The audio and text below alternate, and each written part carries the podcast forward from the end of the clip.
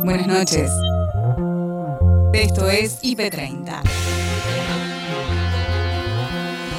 En 30 minutos te voy a mostrar lo mejor de la programación del día. Ahí vamos. Hoy, en IP30, si dejamos los memes de lado, y nosotros pensábamos que esta pandemia nos iba a volver mejores personas, más solidarios. Qué ilusos. Con la pandemia el, mal, el mar bajó. Y viste cuando hay baja mar, que se empieza a ver de todo. Se ven algunas cosas hermosas, una caracola, por ejemplo, bellísima, pero se ven también unos monstruos espantosos o unas aguas vivas que te pueden este, eh, estropear la vida.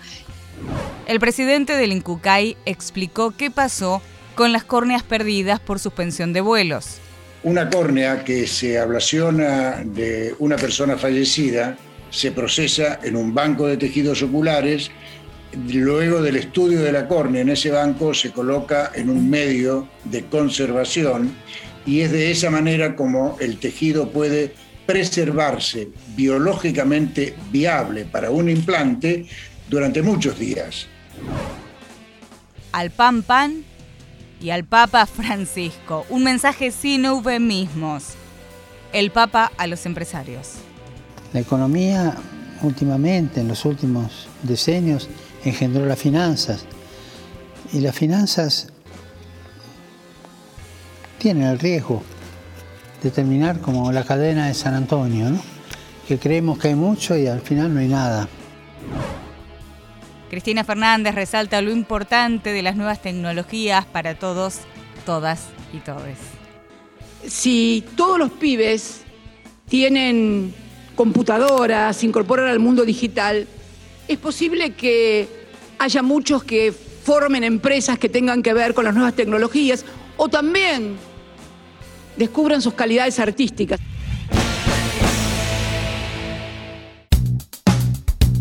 Arrancó julio, jueves, primero. ¿Qué tenés que saber? Lo destacado, lo importante, la perspectiva justa, la tienen Gabriel Sued y Noelia Barral Grijera. En IP Noticias, edición central. Nos metemos en el desarrollo del primer tema del día que tiene que ver con el análisis que va a iniciar la Argentina para establecer esta combinación de vacunas, un análisis que de alguna manera ya venían anticipando las autoridades sanitarias y que por supuesto no se da solo aquí, se está dando también en otros países ante las dificultades para conseguir algunas vacunas de algunos laboratorios, conseguir el componente 2 de la Sputnik V, en particular cuando hablamos de la vacuna del laboratorio Gamaleya y por supuesto ante la necesidad de completar los esquemas de vacunación si tenemos en cuenta la aparición de la variante Delta. Eh, hoy hubo una reunión del Consejo Federal de Salud, eh, del COFESA. Ayer había habido una reunión de la Comisión Nacional de Inmunizaciones. En todas esas reuniones eh, se habló de la posibilidad de combinar vacunas, también de acelerar el esquema o acelerar el plan de vacunación para que se completen los esquemas de vacunación con las dos dosis. esto se habló también en una reunión anterior a la reunión del Consejo Federal de Salud, donde el Gobierno Nacional ya propuso a la Ciudad de Buenos Aires, a la provincia de Buenos Aires, a la provincia de Córdoba, a la provincia de San Luis, aunar esfuerzos para tratar de llegar a alguna conclusión contundente, con datos, con respaldo científico, acerca de los planes o de las opciones de combinaciones de vacunas que ya se hicieron en el mundo y que pueden aplicarse también en la Argentina. Son las dos noticias del día surgidas de las autoridades sanitarias, la decisión de iniciar este estudio y la decisión oficial formal de empezar a acortar los esquemas de vacunación.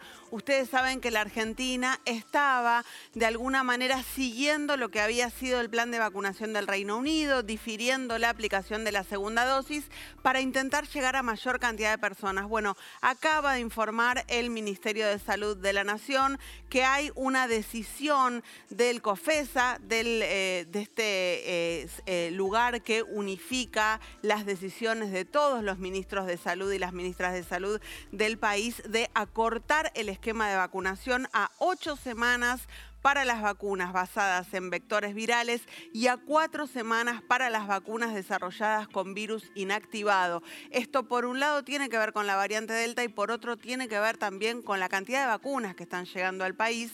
Por eso aparece en el horizonte esta decisión de acortar los esquemas de vacunación en la Argentina, sobre todo pensando en los mayores de 40 para completar el esquema de las dos dosis. Esta es una novedad, como le decíamos, de último momento. La decisión comunicada por el gobierno en realidad eh, responde a la reunión de hoy al mediodía, pero acaba de ser comunicado por el gobierno esta decisión de acortar el intervalo entre las dos dosis, las dos aplicaciones de las vacunas que se aplican en la Argentina. Todas tienen dos dosis. La decisión es no dejar ya pasar esos tres meses que se dejaron pasar, por ejemplo, con la vacuna Sputnik, con la vacuna de Sinopharm. Fue mucho más corto el intervalo, pero acortar esos, esos intervalos para lograr una mayor efectividad en la vacunación con, todos, eh, con todas las, las variantes de los distintos laboratorios Agustina Díaz y Nacho Corral actualizan la información tarde a tarde. Es un placer recibir al director del Banco Nación, Claudio Lozano, con nosotros. ¿Cómo te va, Claudio? Bienvenido. ¿Qué tal? ¿Cómo les va? Muy buenas tardes. Igual. Bueno, con... Gracias por invitarme. Por favor, con, con novedades, entiendo, de propuestas que has acercado al presidente de la Nación importantes para la población. Sí, la verdad que tuvimos la suerte de tener una entrevista larga, profunda con el presidente en el marco del Congreso Nacional de nuestra fuerza política, que es Unidad Popular, que integra el Frente de Todos. En ese marco el presidente nos recibió y bueno, pudimos pasar revista a muchos temas. Y la verdad que en el momento en que estamos hay, diríamos nosotros, dos, dos cuestiones que son centrales para las condiciones de vida de la población. Una de ellas tiene que ver con la situación de la pandemia y con la necesidad de acelerar lo máximo posible el plan de vacunación, tema en el cual el gobierno viene trabajando intensamente y realmente los resultados se están viendo.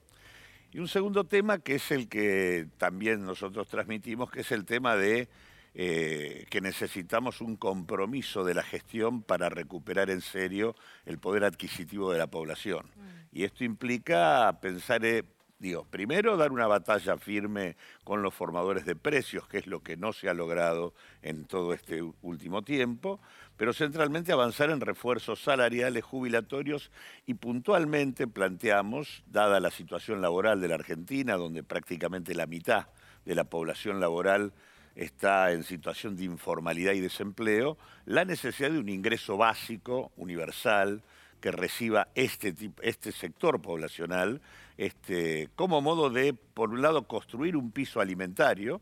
Argentina es un país en donde hoy hay una situación de crecimiento de la indigencia que efectivamente implica la línea del hambre. Eh, y la verdad que estos elementos permitirían este, no solamente contener una situación social difícil, sino ampliar el mercado interno en la Argentina. Este, cuestión absolutamente imprescindible para poner en marcha la rueda de la producción. Acá hay una amenaza de estancamiento de la actividad económica respecto a la recuperación que vino teniendo en los últimos tiempos, porque tenemos un mercado interno fuertemente anémico, prácticamente la mitad de la población está en situación de pobreza y consecuentemente no hay demanda. Este, en ese marco, la importancia de atender la cuestión social tiene una doble virtud. Por un lado, contener una situación que no podemos permitir que siga. Y segundo, este, permitir una demanda para la producción en el mercado interno que viabilice más producción y demanda de empleo y consecuentemente poner en marcha una recuperación que necesitamos. Esta discusión eh, el presidente la asumió como una discusión importante, tiene la preocupación eh, de los recursos que se necesitan para esto. Nosotros creemos que es posible armar una Argentina libre de hambre y 4 millones de puestos de trabajo con una inversión del 2,9% del producto. Esto es lo que le mostramos. Y es un tema que no es una magnitud que no pueda ser financiada y que no pueda ser discutida. Así que estamos nosotros como fuerza integrante del Frente, estamos dispuestos a dar estos, estos debates porque creemos que es lo que hace falta en este momento puntual Cristina Fernández encabezó un acto en Lomas de Zamora de Conectar Igualdad, donde se entregaron más de 10.000 tablets a alumnos de sexto grado. Si todos los pibes tienen computadoras, se incorporan al mundo digital, es posible que haya muchos que formen empresas que tengan que ver con las nuevas tecnologías o también descubran sus calidades artísticas. Hace unos días estaba leyendo una intervención en un medio extranjero que le hacían a, un pibe, Elegant, creo que se llama Elegant, ¿no? Eh, un rapero. Bueno, eh, yo les recomiendo que lo, que, lo, que lo escuchen porque él dice que con esa conectar igualdad en el 2014 y con que recibió en el 2014 y un microfonito de mil pesos, hizo un tema que hoy tiene 176 millones de reproducciones en YouTube, en el mundo.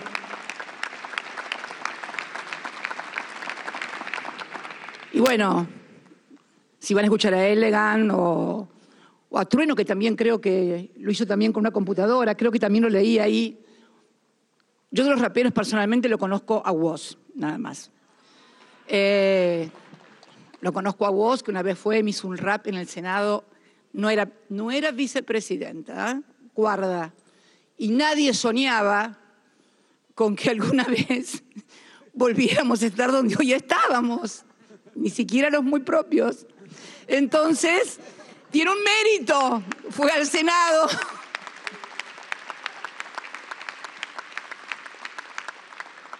Acercarse al poder es más fácil, acercarse a quien es perseguido, estigmatizado y demás, tiene otro valor, el valor de que no le importa, sino lo que piensa, y bueno, me parece que esto es un valor. Yo sé, eh, confieso también que puse a escucharme a Elegant. Eh, es cierto, yo soy de la generación, no sé, de Fito Páez o como el presidente de Lito Nevia, nada que ver, les puedo asegurar. Eh, pero tenemos que tener todos la apertura, esto es lo que viene, esta es una forma de comunicarse, son los jóvenes, y bueno, nada. Y bueno, esto tiene que ver con, con ese conectar igualdad, y ese primero de julio, no solamente porque cuando me invitaron acá y digo, uy, el primero de julio que pasó justo esto, me fui al acto que hicimos ese primero de julio, y no era solamente 5 millones de computadores. Ese día también anunciamos, por ejemplo, la inauguración de la planta depuradora del emisor, que es la planta depuradora de líquidos cloacales de la ciudad de Mar del Plata, una obra muy importante y muy reclamada durante mucho tiempo, con un préstamo del BID. Porque viste, Axel, que corre esto de que no, ellos no, tomaban préstamos. No, no, nosotros no tomábamos préstamos para la timba financiera, pero préstamos para la producción y para hacer obras públicas, sí. Y ese día, ese día, bueno, inaugurábamos esta planta que había sido hecha precisamente con un programa de financiamiento del BID. Y hablando de la universidad que hablaba Perón, que permítame la digresión, Desafío que hagan una encuesta y le pregunten a los argentinos quién fue el que estableció la Universidad Nacional Pública Gratuita. Mm, no, van a ver, háganlo. Néstor Pitrola ya arrancó la campaña. Conversó con Gabriel Sued sobre el escenario político, a menos de tres meses de las pasos. Arrancamos a recorrer la provincia y no paramos hasta noviembre. Todavía no hay campaña electoral, pero esta pre-campaña electoral, como vos bien presentaste, tiene ya un condimento muy fuerte. Muy fuerte por eh, la catástrofe económica, social y sanitaria en la que estamos, eh, la defraudación y el desconformismo de amplios sectores de los trabajadores que han tenido una expresión en la elección misionera con el Partido Obrero, allí es el representante que hay del FITU, y con el FITU en Jujuy, donde saca el 7,57, pero en la capital el 11%, colocándose por delante del PJ como segunda fuerza. Y hay un dato, Gabriel. Las, eh, en ambos casos los progresos han tenido un fuerte anclaje en sectores de la clase obrera. En el norte misionero, más del 10-15% en distintas localidades. En Alto Comedero, el barrio obrero por excelencia de San Salvador de Jujuy, superior al 11%. Ganamos en Palpalá. Es decir, hay una posibilidad política de que el Frente de Izquierda Unidad canalice esta vez no solo un voto salpicado de distintos sectores sociales, luchadores, de la mujer que lucha por el aborto legal, la juventud este, y sectores de, de vanguardia de los trabajadores, sino un giro de sectores muy profundos. Vos ten en cuenta que el 18 de junio se movilizaron 120.000 trabajadores en todo el país con la unidad piquetera. Eso hoy es lo que gana las calles. Ahora, Néstor, es la oposición de trabajadores, ¿no? ¿Qué posibilidades hay de lograr esta unidad que ustedes están eh, planteando? Bueno, estamos empeñados en una lista unitaria para enfrentar a los dos bloques que nos vienen gobernando hace décadas, sea junto por el cambio con sus viejos nombres, o sea el, actual Frente de Todo que reúne a distintas salas de, de la crisis del peronismo. Vos estuviste este, entrevistando lo que es hoy la crisis de Junto por el Cambio. Tenemos que ir con una lista unitaria, porque ir a un paso de la izquierda lo vemos absolutamente negativo, porque sería una disputa entre las cuatro fuerzas que integramos el frente, eh, entre nosotros, en lugar de explotar el programa que hoy tiene y ya una tradición política y de todo orden el frente de izquierda, para llevarlo a un plano de alternativa política. Tenemos además para, la idea... Para trazar un mapa para los que no, no se ubican mucho cuál es la situación actual del armado electoral de la izquierda, que se llama FITU en este momento. Eh, ¿Por qué se llama FITU si antes se llamaba FIT? ¿A qué sector incorporaron? Incorporamos ya en la elección anterior al MST, el Movimiento Socialista de los Trabajadores, y prácticamente hoy reunimos al total de la izquierda, además partidario y firmante del programa del FITU. Eh, yo creo que, bueno, esto es lo que se expresó en Misiones, se expresó. ¿Y queda fuera, Néstor, de este armado eh, de los sectores que me recuerdo que se presentan en elecciones, por ejemplo, el MAS de Manuela Castañeira? Bueno, ellos eh, han sido históricamente eh, hostiles al frente de izquierda, plantean que hay que cambiarlo todo, desconocer su trayectoria. Lo vimos con posiciones cercanas al kirchnerismo en, en los últimos tiempos, todo el año pasado. El arzobispo de La Plata, Víctor Tucho Fernández, conversó en redacción IP de las declaraciones del Papa Francisco a los empresarios y confirmó que al Papa no le interesa quedar bien y muchas veces mete el dedo en la llaga. Mira, está en la línea con lo que dijo tiempo atrás sobre la propiedad privada, que por supuesto no la niega, sino que dice tiene una función social, ¿no? Mm. Lo que pasa es que se está hablando mucho de los avances en la robótica y de todo lo que se puede hacer para reducir los costos laborales, ¿no? Y él dice, pero ¿cuál es la vocación del empresario? No es producir más riqueza, no es mejorar el mundo, ¿no? Y de esa manera habrá una ganancia, pero también el, empresario se realiza como ser humano, ¿no? Por eso él dice, el empresario tiene una noble vocación, él nunca la ningunea, dice, es una noble vocación y qué lindo que es que alguien tenga la capacidad de producir riqueza, de multiplicar los bienes y de mejorar el mundo, ¿no?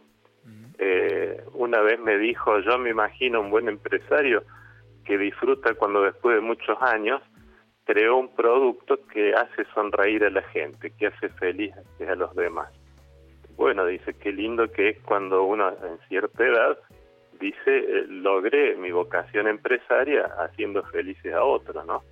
Está un poco llevándolos como seres humanos a plantearse para qué tienen la, la plata, ¿no?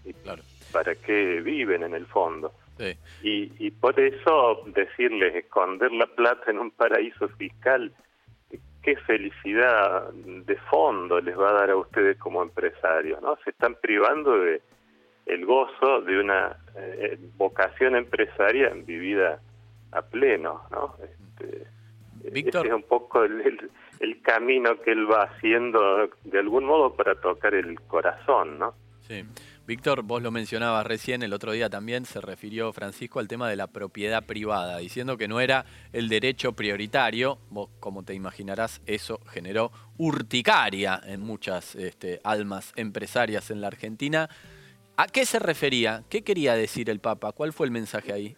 Mira, en realidad esa frase es lo que dijo la Iglesia hace siglos, ¿no? Me lo enseñaban a mí cuando era seminarista en Córdoba. Este, hay derechos primarios como el derecho a la vida, el derecho a la libertad y derechos secundarios como la propiedad privada. Quiere decir, no están allá arriba de todo, ¿no es cierto? Nadie puede decir mi gran ideal es cuidar mi propiedad privada, como si no hubiera otras cosas más importantes que esa.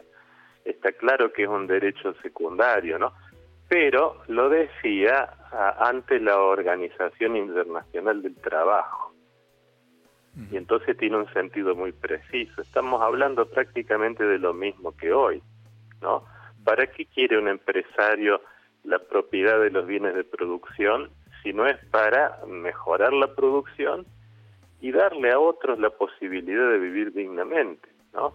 Darle a otros la posibilidad de ganarse el pan con su esfuerzo, de, de llevarle un sostén a su familia, de sentirse digno con su propia vida qué mejor para un empresario que eso. Entonces, cuando repite ante la Organización Internacional del Trabajo que la propiedad es algo secundario, está diciéndole a los empresarios, usen los bienes que tienen para darle felicidad a otros y particularmente, en el caso de ustedes, para darles trabajo.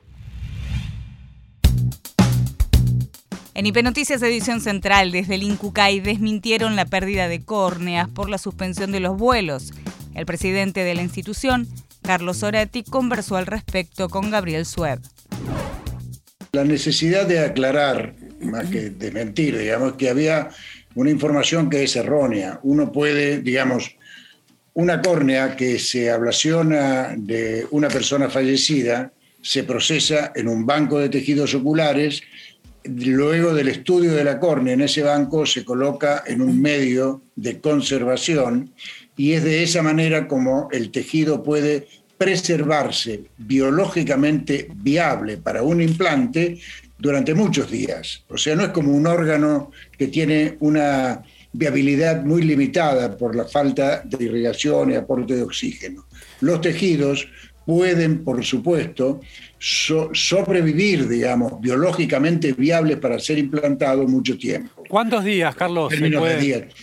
Depende del medio de conservación, pero digamos, más de 10 días, dos semanas puede una córnea ser viable para implante. Por supuesto que en ese tiempo pierde algo de celularidad, pierde algo de calidad, pero lo que nos interesaba sí desmentir es que esas córneas no se pierden, esas córneas regresan al banco estas son, son situaciones que ocurren incluso en Argentina, cuando las córneas también se desplazan muchas veces de una provincia del norte, por ejemplo, para implantarse en Buenos Aires. También se trasladan por vía aérea y, han ocurrido situaciones en las cuales el vuelo cancelado lo que hace es volver al banco hasta, la próxima, hasta el próximo vuelo, hasta la próxima oportunidad de ser enviadas. O sea, lo que realmente ocurrió fue que no pudieron ser despachadas en ese vuelo y entonces deberán ser reprogramados y en otro momento, digamos, eh, poder venir. O sea, no es que se perdieron las córneas, porque eso no, bueno, se hay que ver, cuánto, hay que ver cuántos días eh, de preservación llevaban, si es que estaban al límite o no.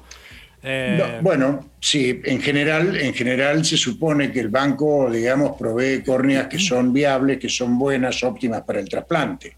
Eso significa de que no pueden tener tantos días en banco, pero de todos modos es variable eso.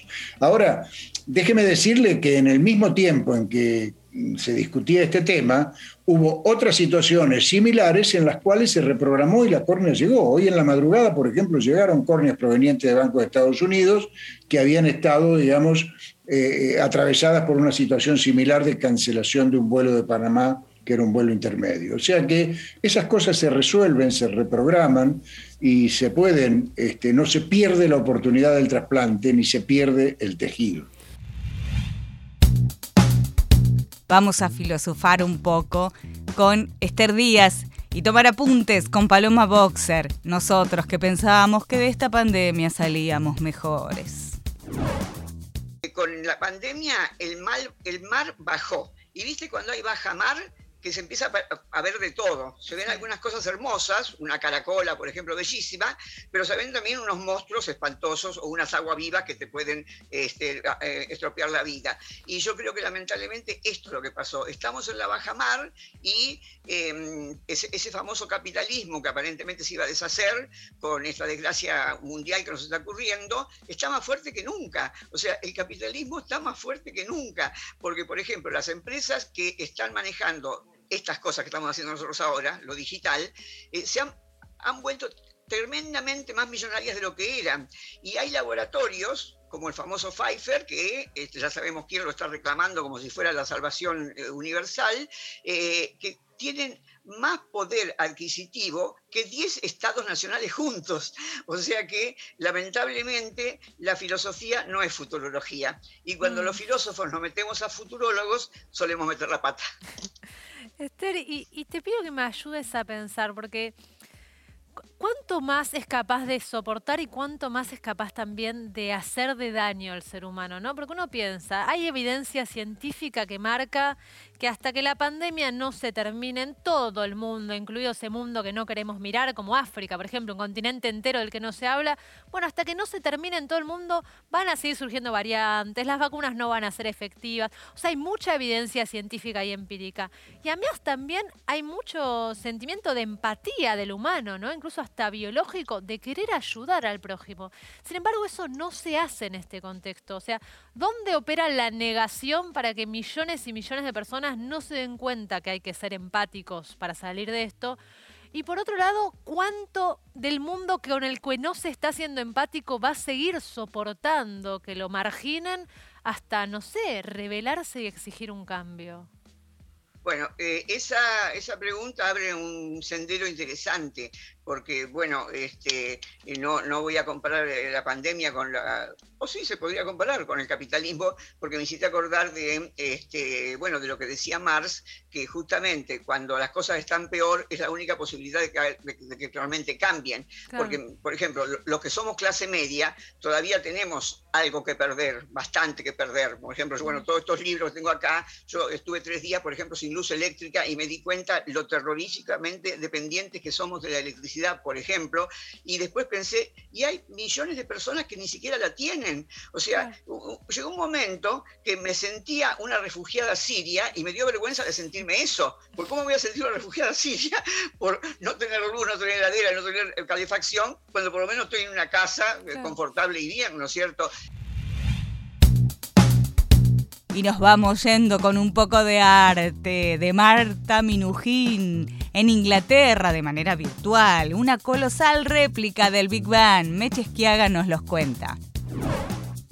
La número uno del arte pop de Argentina, estoy hablando de Marta Minujín, acaba de inaugurar eh, hace minutos nada más, a través de videollamada, por supuesto, porque está muy difícil de viajar y por el tema de, las medidas sanitarias, acaba de inaugurar en Manchester, nada menos en el Festival Internacional de esa ciudad, que se realiza cada dos años, una obra que ahí le estamos viendo que es el Big Ben, lo que hace Marta es tomar eh, las obras emblemáticas, ¿no? Monumentos emblemáticos de las ciudades y derribarlos. Este está construido nada menos, mide 42 eh, metros. Eh, de largo, está hecho por 20.000 ejemplares de libros, pero no cualquier libro. Eh. Ella seleccionó específicamente libros políticos que hablen del conflicto que hay entre Manchester en el norte y Londres en el sur del Reino Unido.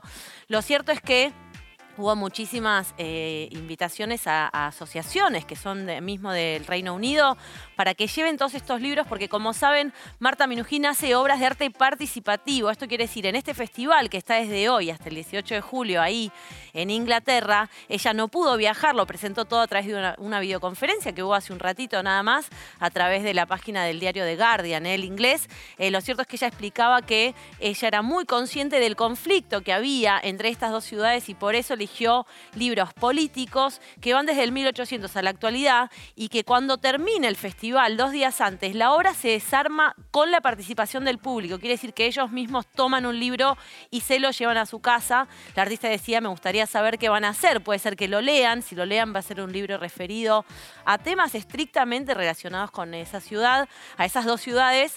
Y si no, tal vez, dice, los puedan colgar como una obra de arte, pensaba Marta Minujín.